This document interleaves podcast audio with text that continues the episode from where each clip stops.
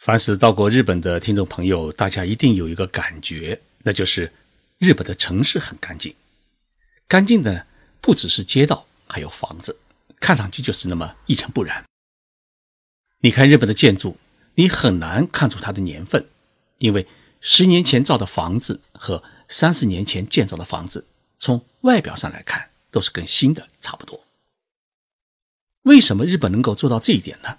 而我们中国在九十年代建造的房子，不少已经成了危房，成了旧城改造对象。秘密只有一个，那就是日本恪守的建筑物的维修保养之道。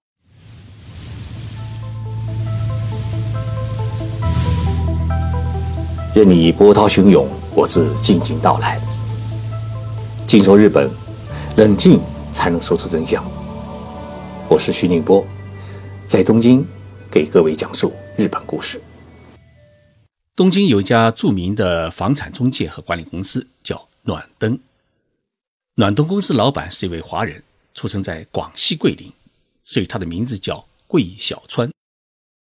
桂社长说：“当你晚上回家的时候，看到家里面啊点着一盏灯，你的心啊会有一种温暖的感觉。”于是呢，他就把公司取名为暖灯。暖东公司已经买下了东京首都圈十几栋大楼，同时呢，也管理着两百多栋房子。对于日本的建筑物，尤其是公寓楼的管理，暖东公司有着丰富的经验。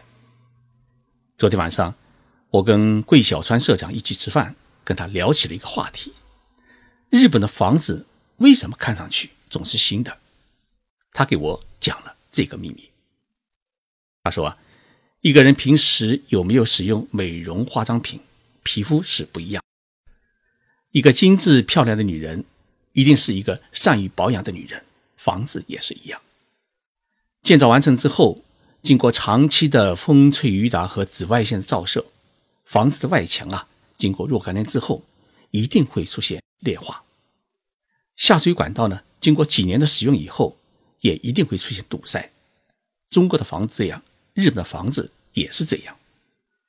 那么，如何能够保证房子的外墙不过多地出现裂化？如何能够保证整栋大楼的所有管道畅通无阻？这就需要定期的维修保养，而且是预防性的维修保养，不是出了问题才去维修。那么，怎样才能保证整栋大楼能够长期的，而且又是经常性的维修保养呢？日本有一条法定的制度，那就是你买公寓楼的房子的时候啊，就要交纳维修基金。这个维修基金呢，就叫修缮基金。它的交纳呢，是每一位拥有房产权的人他必须承担的义务，而且这项义务呢，是依据平等均分的原则来实施的。首先，你在购买新房时，就必须要交纳一笔维修基金。一般三室一厅的房子啊，第一次需要交纳的是一百五十万日元，也就是十万元人民币左右。然后呢，每个月再交纳一千到两千块人民币不等的物业的修缮管理费。如果你是住房客，那就不需要交了这么多钱，只需要交纳相当于一百多块人民币的日元的管理费就行。我在这里啊，就必须说明一点是。开发商在卖楼时，也必须交纳一笔维修基金，而这笔维修基金呢，它的总额必须要超过所有业主交纳的维修基金的总和。与我们中国不同的是，住在一栋楼里面的业主啊，他交纳的维修保养费是完全平摊的。在我们中国，住在一楼的业主绝对是不愿意承担电梯的修理费用。同样，住在一楼的业主也不愿意承担屋顶的防漏工程的修理费用，因为一楼的业主啊，他的理由也很充分。他说：“我住在一楼，又不用电梯，屋顶漏水跟我又没关系，为什么要我承担这些不搭界的费用呢？”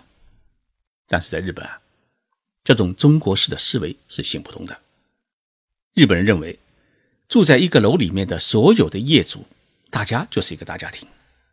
整栋楼不是某一个人的，而是大家共有的。大楼的生命就是每一户人家的生命。因此呢，所有的维修费用必须大家平均分摊，不能你多我少，制造矛盾。正因为日本人的这种集体主义或者从众思维的影响，使得日本楼盘管理过程当中很少会产生业主与业主之间的矛盾。那么，业主交纳的这一笔维修保养基金是由谁来管理呢？它是由业主委员会和物业管理公司共同管理。那钱放在哪里呢？钱不是放在政府的口袋里，而是放在银行。需要使用时，由物业管理公司提出预算，业主委员会审核批准。东京虽然是一座有着两千多万人口的国际大都市，但是呢，物业管理公司却只有四五家，当然都是半个世纪以上物业管理业绩与信誉的大企业。从一栋公寓楼建成之后，这些物业管理委员会就会和业主委员会共同研究商定出一个长达五十年之久的公寓楼的维修保养计划表。什么时候修理屋顶的防漏系统？什么时候修理外墙？什么时候疏通下水道？什么时候检查供水系统？什么时候检修电梯和更换电梯？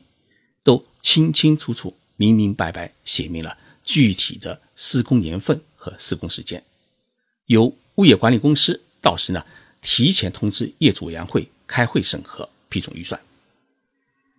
桂小川市长说啊。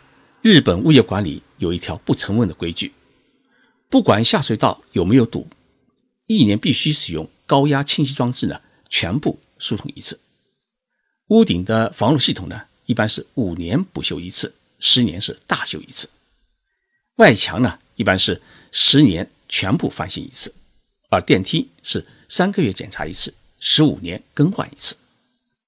而房间里面的消防探测系统呢，是一年检修一次。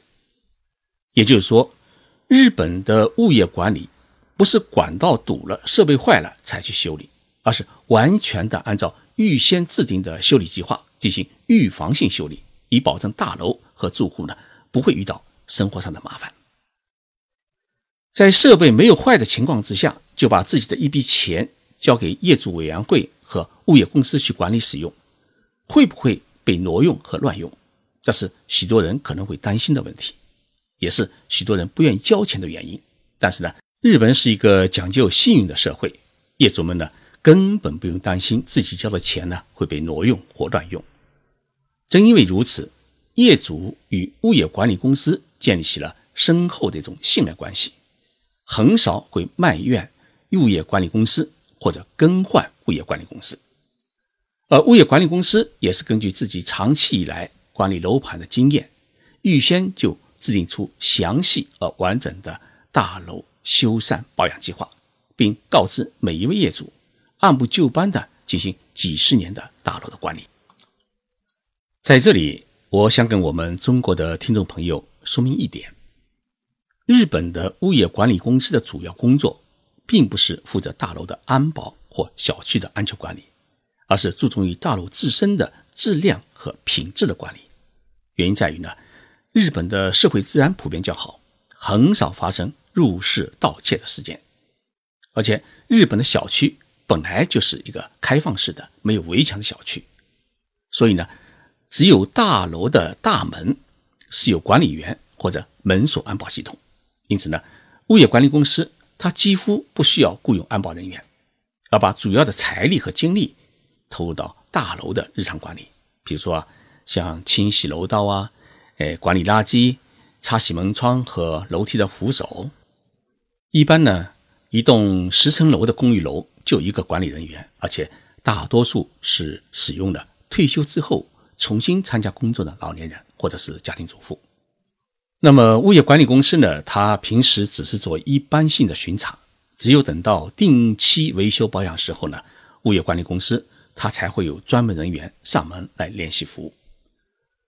如果是高档小区的话，那么物业管理公司才会设置一个专门的办公室，派出几名工作人员呢进行管理，负责大楼内外的每天清扫工作，处理业主的一些咨询业务，监管进出大楼的人员。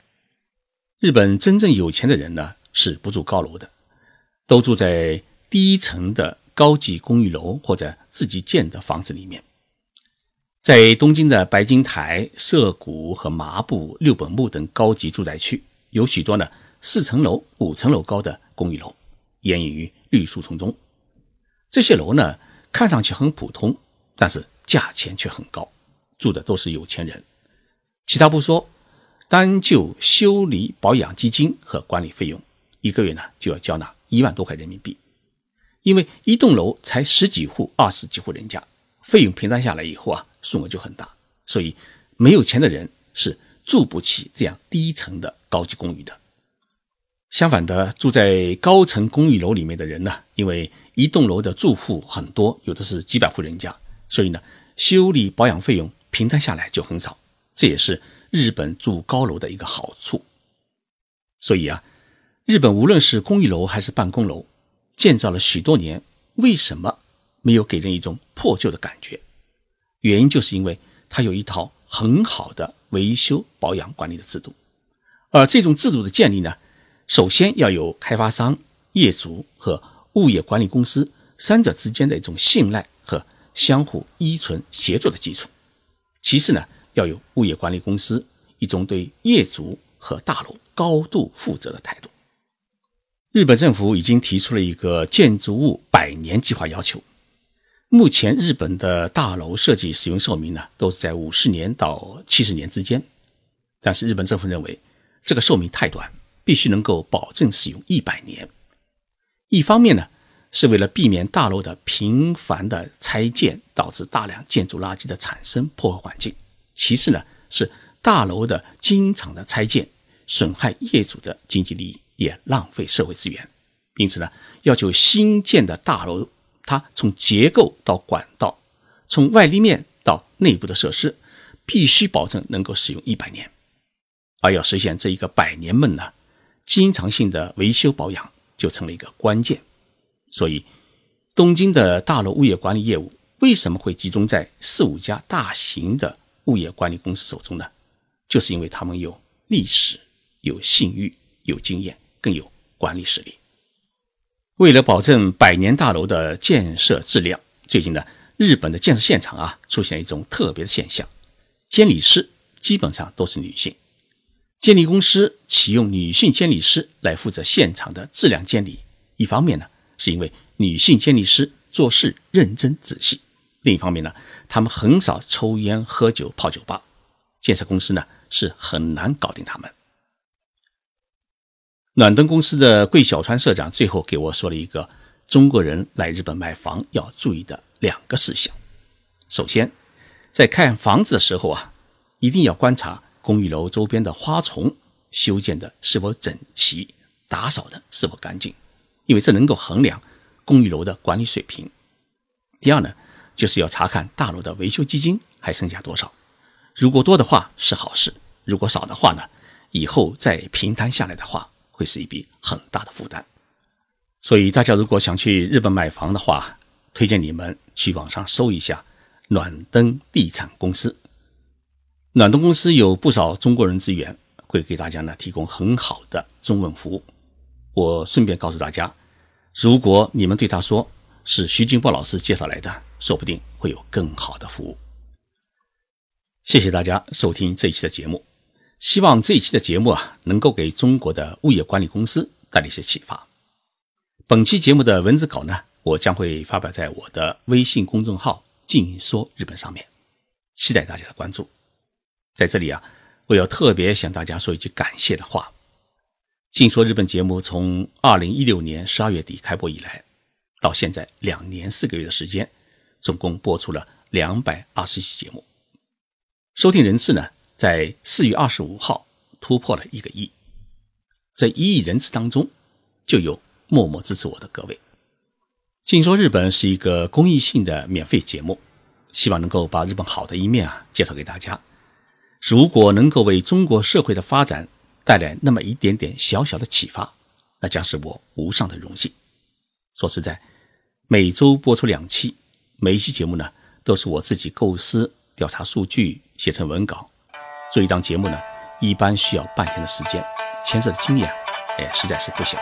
但是呢，我始终有个信念，只要大家喜欢听，我就会自始至终的做下去。期待大家的鼓励和支持。我们周六再见。